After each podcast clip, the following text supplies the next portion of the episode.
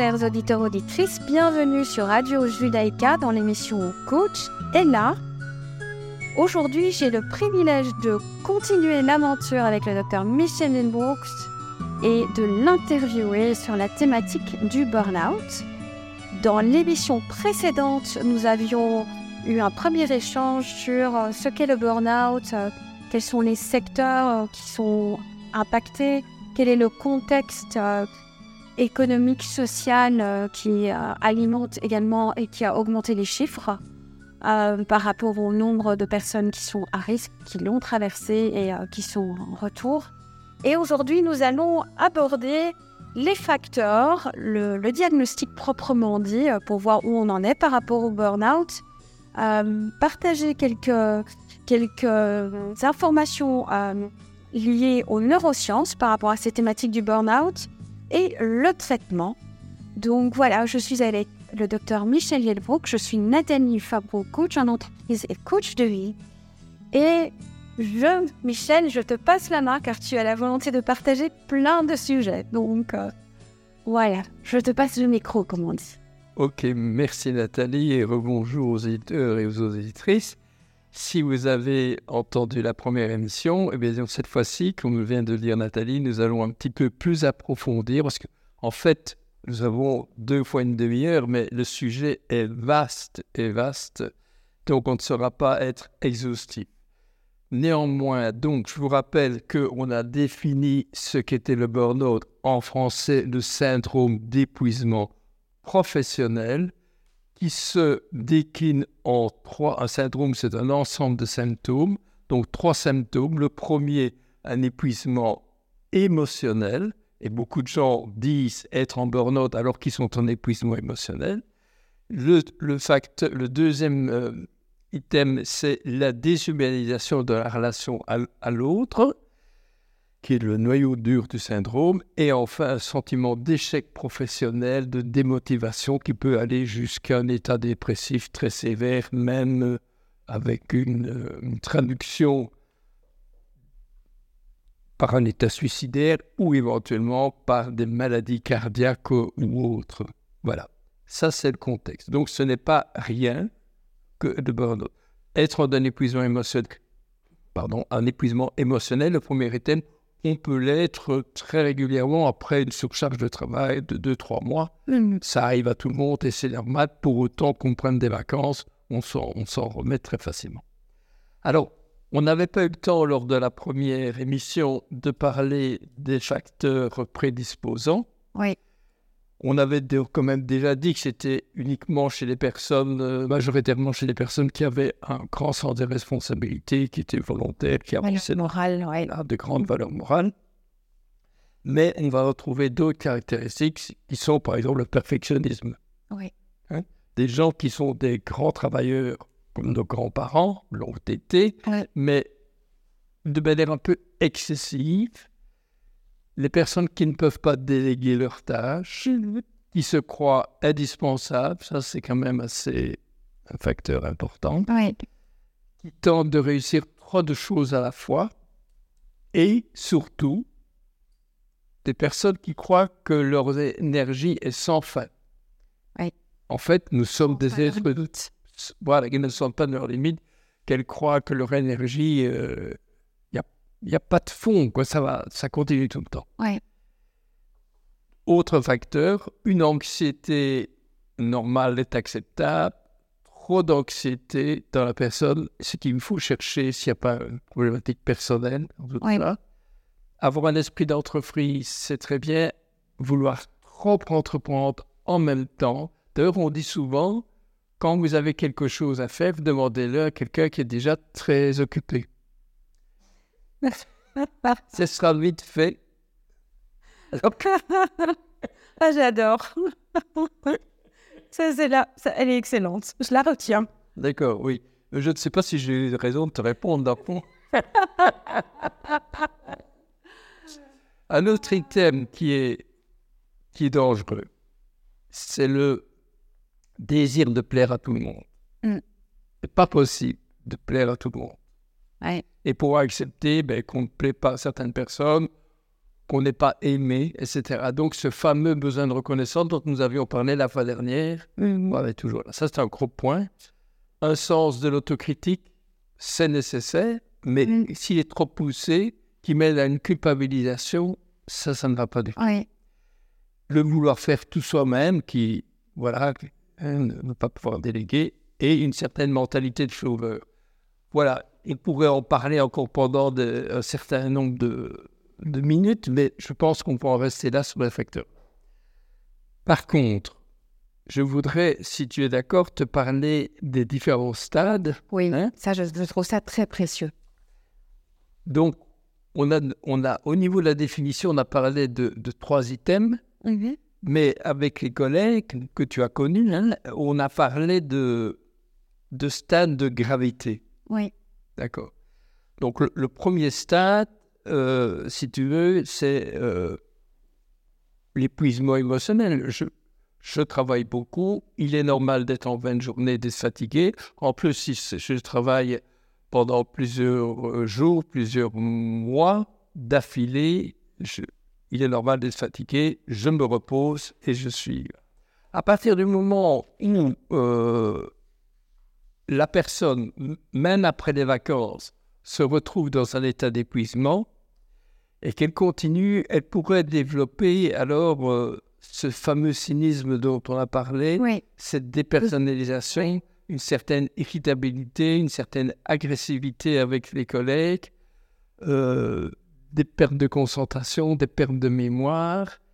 Et là, ça n'est pas grave, mais là, si tu veux, il y a l'importance de, de l'entourage familial et professionnel qui est de dire écoute, Joséphine, et toi, Joseph, il me semble que t'es pas comme avant. Ouais. Tu nous réponds de manière un peu plus sèche, tu es moins présente. Mhm. Stade 2, là, il faut consulter le médecin et le psychothérapeute pour voir qu'est-ce qui fait que je suis dans cet état-là. Souvent, les- certaines personnes ne veulent pas écouter, n'entendent pas ni leur conjoint, leur conjoint, ni leur collègue. Oui. Et hop, on passe au stade 3 de gravité où euh, la symptomatologie que je viens de décrire s'accentue. Oui. On a euh, des petits états dépressifs, des troubles de la concentration de plus en plus élevés, des interruptions de travail, parfois des erreurs de, de jugement, Oui. des, des- des fautes professionnelles qui peuvent arriver Mhm. des incapacités de travail de quelques jours, de quelques semaines, etc. Et puis, la personne, certaines personnes ne veulent toujours pas entendre, Oui. c'est ça notre souffrance de soignants, Ouais, hein, ouais. arrive au stade 4 de gravité où là, alors, elle peut arriver avec des, une- des incapacités de travail qui peuvent durer un an, deux ans, trois ans, quatre ans, hein, parfois Ouais. Euh, des maladies physiques qui- viennent euh, s'adjoindre. Et là, quand je parlerai des neurosciences, on, on a maintenant de plus en plus d'explications sur, voilà, à ce propos-là. Euh, l'état dépressif, l'état suicidaire, des maladies, etc. Surtout si la personne a des prédispositions au niveau de, de sa corporéité, si elle a d'autres maladies sous-jacentes. quoi. Mhm. Voilà. Donc ça veut dire, ça veut dire que le, la personne, le médecin et la personne qui prend en charge cette personne devra investiguer de manière assez large Mhm. ce qui se passe. Ouais. Et je veux surtout te donner beaucoup de Oui, place. Et en même temps, je me souviens, ça, ça me revient à l'esprit, euh, tu nous amenais à faire beaucoup de recherches et de travaux préparatoires. Et c'est vraiment ce que j'ai adoré. Et j'avais, tra- j'avais choisi la thématique du workaholism, Oui. L'addiction au travail. Et euh, moi, ce qui m'avait marqué par rapport à ça, c'est ça, ça amène, euh, alors ça, ça, ça me reconnecte à tous ces facteurs dont tu parles. Et en même temps, ce qui m'avait marqué aussi, c'était comment ces personnes peuvent transférer euh, une, sur leur travail une, compensation, de- en effet, de quelque chose qui est une souffrance sur un autre plan très, très personnel. Et le fait de travailler, de se jeter corps et âme dans le travail est une manière d'éviter de se connecter à, à, la, à, la, à la racine Oui. du problème, de- à, sentir cette souffrance. Donc, euh, et, et comment ces personnes devenaient addictes de, de, de cette, euh, voilà, de cette déconnexion, à cette, de ce, de ce travail pour être déconnecté, en fait. Alors, tu fais bien de, de souligner ça parce que le workaholisme, c'est donc euh, une dépendance. Là, c'est une dépendance au travail. Ouais. Mais donc, concomitamment à notre recherche euh, d'autres maladies concomitantes au syndrome d'épuisement professionnel, nous devons rechercher les comorbidités, dont la toxicomanie, dont les addictions. Alors, ça peut être une addiction au cannabis, ça peut être une addiction à l'alcool, une addiction de plus en plus fréquente maintenant au- à la cocaïne. Ah oui. Voilà. Des, euh, addictions au, au jeu, Mhm. aux, aux jeux en ligne. euh, voilà. J'ai des patients qui, passent des heures et des heures euh, à se connecter euh, avec des jeux. voilà. Nintendo, mais Nintendo, mais Oui, la nouvelle version. voilà, c'est ça. Et donc, il faut les comprendre, il ne faut pas les juger. C'est un moyen, comme tu disais, de pouvoir échapper à la souffrance. Et donc, il y a une prise de conscience très progressive qui doit être faite. Et en général, moi, je vois que ce soit, que ce soit avec l'alcool ou le, l'alcool ou bien le cannabis, eh bien, ces gens prennent ça pour apaiser l'angoisse. Et, et donc, au lieu de les, de les enfermer dans le terme toxicomanie, c'est de chercher qu'est-ce qu'il y a derrière. Pourquoi ces gens doivent-ils calmer cette angoisse Et ça, c'est le job du médecin et du, du thérapeute, Ouais. du coach. Oui. Alors, ce qu'on sait maintenant, c'est qu'un stress aigu, par exemple, hein, parce qu'en fait, on pourrait dire maladie du stress aussi, hein, Mhm. du stress chronique. Un stress aigu, c'est 2-3 heures. Suite au stress aigu, il y a des molécules qui sont produites dans notre organisme, de l'adrénaline, de la noradrénaline et du cortisol, et tout ça met en route notre organisme pour nous préparer, hein, comme la Bourrette l'a dit, à l'attaque, à la fuite, et ceux qui, Au gel, oui. au gène, ceux qui ne peuvent pas justement Ouais. dépenser tous ces hormones produites. Maintenant, imaginons que le stress, il ne dure pas trois heures, mais il dure plusieurs jours, plusieurs mois ou plusieurs années. Alors, qu'est-ce qui se passe? Ben, On sait que la production, le stress chronique entraîne une production chronique de cortisol, et on sait que maintenant que le cortisol, il est neurotoxique. Qu'est-ce que ça veut dire? C'est-à-dire qu'il détruit les neurones.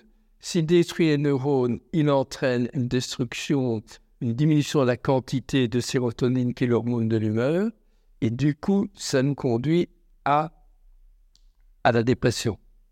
Le cortisol en trop grande quantité diminue la quantité de facteurs de, nutrition dans la glie. Les neurones se trouvent dans le cerveau, dans la glie, et là-dedans se trouvent les cellules gliales. Et donc, euh, le cortisol diminue la prolifération de ces cellules et du coup entraîne aussi secondairement la diminution de la sérotonine et entraîne la dépression. Et enfin, le cortisol entraîne une diminution de l'immunité. Donc on voit que Ouais. le stress chronique, c'est pas banal du tout. Ça va nous amener à différents niveaux. Et alors, on sait maintenant que, en plus, s'il y a une, une inflammation, que ce soit des, les inflammations chroniques de l'intestin, les maladies auto-immunes, toutes Ouais. ces choses comme ça, on a toute une série de cytokines. Ce sont des, des protéines pro-inflammatoires qui sont produites dans ces, dans ces affections Mhm. qui vont encore entraîner, ajouter, euh, aggraver la situation. Alors maintenant, il faut en dire deux mots parce qu'on ne va pas faire un cours là-dessus, mais l'importance du microbiote. Hein, on a parlé de cerveau, c'est un très mauvais terme, mais on sait maintenant qu'il y a une connexion importante au niveau circulatoire, au niveau immunitaire, au niveau nerveux, et au niveau endocrinien entre l'intestin Mhm. et le microbiote, c'est- c'est la, la qualité de, de nos selles, si vous voulez. Ouais. Et donc, c'est un- si on n'a pas une, une alimentation suffisamment bonne, Oui. il y a toute une série de facteurs qui sont transmis à notre cerveau, dans notre crâne, Ouais. et donc tout ça joue. Et donc, beaucoup de, de patients ont des problématiques du fait de, de, de mauvais microbiote. Donc tu vois, euh, l'excès d'alcool, l'excès de drogue, une alimentation déficitaire, etc., tous ces facteurs vont concourir. Ouais. Donc, comme on disait lors de la première émission, il faut une, une, comment dire, Une approche holistique. une approche holistique. Ouais. Merci Nathalie. Je voyais tes mains, donc je me dis, à mon avis, c'est ça que tu dis. C'est ça que je dis. oui. Oui. Et, et en plus, on, on a cette dénaturation des aliments hein, quand on consomme des produits qui sont fabriqués à, à, voilà, à grande échelle. Mais on- nous n'allons pas développer ça aujourd'hui parce que sinon, On est partagé. ouais, on, on serait parti sur encore un autre sujet. Merci, merci pour cette, euh, cette présentation euh, sur, euh, par rapport à voilà, l'approche neuroscientifique et, euh, et- qui, décrit le mécanisme qui, contribue à, voilà, soit à être dans une spirale euh, positive ou, au contraire dans une spirale négative. Et euh, c'est important aussi qu'on soit conscient de ça. Je crois qu'il y a des gestes que l'on pose qui semblent anodins et qui peuvent en effet euh, vraiment provoquer des, des déséquilibres conséquents à. Mais tu sais, au niveau du traitement, on va en parler tout à l'heure, mais au niveau du traitement, parfois pour traiter, après avoir analysé, comme je le disais, Ouais. psychologiquement, de manière organisationnelle philosophiquement, parfois, Ouais. un changement de rythme, un changement de pause, Ouais. passer de nuit, travail de nuit ou travail de jour. Euh, etc., etc., changer de contremaître, changer d'équipe. Parfois, il suffit d'une petite Oui, d'un paramètre qui permet de Paramètre, reculer. voilà. Ouais. Ah. Alors, il y a quand même, euh, surtout dans, dans ce cadre de, de cette euh, association où tu travailles, il y a quand même une des découvertes qui ont été faites au niveau du psychotrauma. Dans le, le- la deuxième édition de mon livre, Comment traiter le burn-out, Mhm. j'ai rajouté stress chronique et euh, on peut parler de l'épigénétique. Alors, qu'est-ce que c'est que ce machin-là? Eh bien, on a remarqué, suite à ce qui s'est passé euh, après les camps de concentration, la Shoah et aussi après l'effondrement des tours du World Trade Center, euh, on a remarqué que les gens qui avaient assisté, donc qui avaient eu un stress post-traumatique, Oui. eh bien, euh, il se passait quelque chose au niveau des récepteurs du cortisol. Normalement, quand on produit du, du cortisol en trop grande quantité, Oui. Il y a un mécanisme de rétroaction qui nous dit au cerveau, attends, le produit, tu en produis trop du, co- du- du cortisol. Et au niveau de l'hypophyse et au niveau de l'hypothalamus, il y a un rétrofeedback qui dit, stop, Ouais. stoppez les machines, arrête de produire. Ah ah. Mais quand il y a eu un traumatisme, que ce soit des camps de concentration, la guerre, l- un un stress invraisemblable, vu l'effondrement des tours, eh bien, ces personnes, on a, ils ont fait des cohortes de personnes enceintes qui avaient fait un PTSD, un syndrome de stress post-traumatique à l'effondrement des tours, et une autre cohorte qui, avait assisté sans faire de PTSD. Eh bien, les petits-enfants enceintes on a remarqué qu'il y avait une altération. Il y avait des troubles anxieux, des troubles anxieux dépressifs, des, des retards à, à l'accouchement, etc. Et on a découvert que c'est le récepteur au cortisol qui était euh, endommagé. D'accord. Et donc, il y avait eu des processus de méthylation et d'éthylation au niveau de l'ADN, la chaîne d'ADN. Ouais. Et donc, qui fait que c'était transmis de génération en génération. Mais la bonne nouvelle, c'est que si la personne est prise en charge, Oui. elle peut, pour autant que ce ne soit pas trop, trop, trop, trop intense, hein, les gens qui camp de concentration, c'était quand même terrible. Moi, j'ai peur pour le- les Ukrainiens et les Russes d'ailleurs. hein. Oui, oui. Voilà. ouais. Et donc, euh, s'ils sont bien pris en charge, on pourrait récupérer un certain nombre de choses.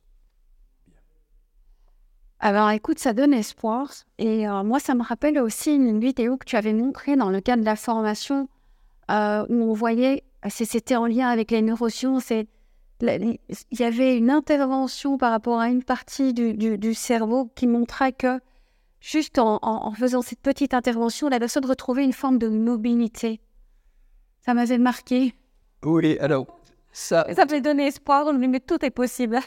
Voilà, il suffit de trouver, euh, de trouver la bonne cause et, et Voilà. un peu encore. euh, ça, ça- ça nous éloigne du burn-out et en même temps pas. C'est-à-dire que ce que tu es en train de souligner, c'est quand même euh, les progrès magnifiques qu'on fait au niveau des sciences. Peut-être que je me souviens plus, mais ce- ce- on, a, on peut intervenir comme ça dans le tremblement essentiel, Oui. dans le tremblement parkinsonien, pense. dans les troubles obsessionnels compulsifs. Et les troubles obsessionnels compulsifs, c'est peut-être là que je l'avais montré, c'est-à-dire que certains burnoutés, Oui. en fait, ont des troubles obsessionnels compulsifs majeurs qui recommencent tout le temps, tout le temps leur tâche. Je me souviens d'un contremaître qui devait vérifier, qui travaille dans une chaîne de montage et qui devait vérifier au niveau des manomètres la pression de l'huile, la po- Oui. euh, le volume, etc., etc., et qui recommence inlassablement, qui revérifiait toutes ces données. Voilà. Donc là, là finalement, pour cet exemple-là, on a, on a pu le traiter et ça a été. Un autre point qui me paraît essentiel, et là, dans la formation que je donne, j'insiste lourdement, dès que le patient arrive dehors de la première consultation, c'est demander s'il y a des idées suicidaires. Oui. Et donc, l'idéation suicidaire est à dépister dès le premier entretien. D'accord. Ça, c'est quelque chose d'essentiel parce que les gens ne vont pas parler de ça. Ils n'osent pas. en parler. Ouais. Et c'est vrai que quand on est là, je, je, je reconnecte avec aussi ce que tu disais par rapport à la, la, la, la- la dimension émotionnelle, la déshumanisation et la, et perte de sens. C'est vrai qu'à un moment donné, euh, enfin, la- il faut peut-être pas grand-chose et on n'en est peut-être même pas conscient en fait. Et le fait de pouvoir en parler à un professionnel peut quand même aider à bien se positionner sur voilà où est-ce que j'en suis vraiment dans ma vie. Je- Parce que les gens ne se posent peut-être pas cette question ou euh, refoulent en fait. Ah oui, bien sûr. C'est le, le- le point. Ouais. Ah, cher Michel, il nous, il nous reste encore 10 minutes. Très bien. Alors, je, je, je voudrais te parler, bon, on va quand même parler Mm. quelque temps du, du traitement, mais avant ça, encore deux points essentiels. Oui, Euh, il y a certaines affections qui sont à repérer. On a parlé tout à l'heure des comorbidités, l'alcoolisme, de, de- de différentes addictions. ouais. On a parlé du microbiote. Mhm. Donc, ce sont des investigations qui doivent être faites. On peut parler du sommeil, hein, parce Oui. que le sommeil, c'est quand même merveilleux. C'est le meilleur des médicaments. Alors, je ne dois pas te le rappeler, mais pour nos auditeurs, tu sais que le sommeil est divisé en phases d'une heure et demie. Et on a quatre ou cinq euh, de phases d'une heure et demie.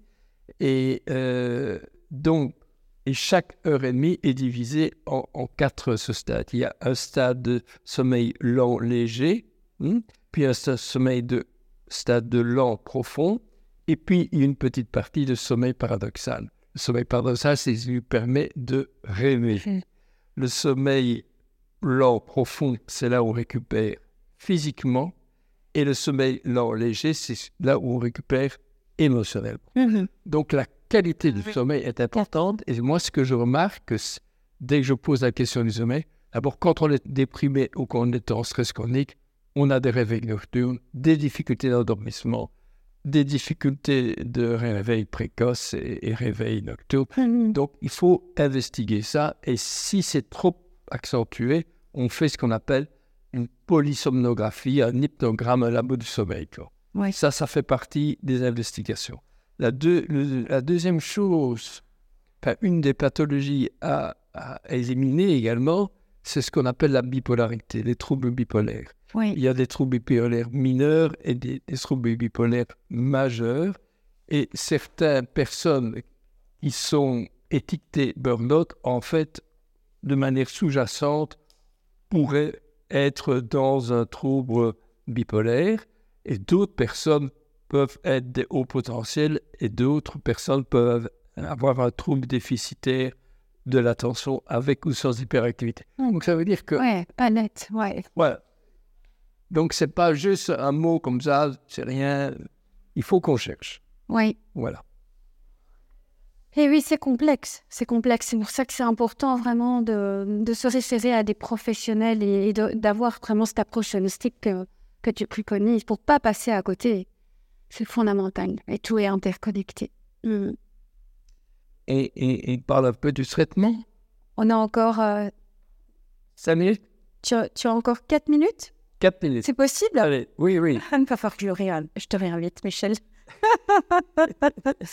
voilà, tu vas nous parler du traitement. Ah ben, je pense qu'il faut commencer pas par les médicaments. Il faut commencer par les consulter et choisir un psychologue, un médecin, un psychothérapeute qui vous écoute, qui vous laisse parler. D'accord? Ce que j'enseigne, c'est de demander à votre patient racontez-moi une journée de travail. Mhm. Vous allez avoir. Parce qu'il y a souvent chez les médecins les psychologues un défaut d'anamnèse, un, défaut de recueil d'informations. Et si vous laissez parler le patient, il va vous donner des informations essentielles pour vous.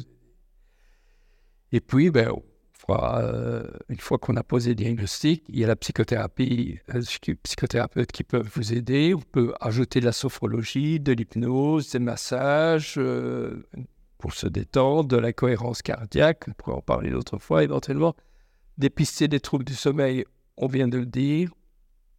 Savoir que une des difficultés pour les médecins, c'est le refus des incapacités de travail de la part de ces patients ils ne veulent pas, parce que ce sont des gens fantastiques qui veulent avancer, ils ne veulent pas avoir la capacité. Donc il faut que le médecin ne soit pas dans sa toute puissance. Il faut qu'il accepte, qu'il écoute, qu'il comprenne. Voilà. Euh, ah, sinon, il maintient l'autre dans sa toute puissance. voilà. Voilà.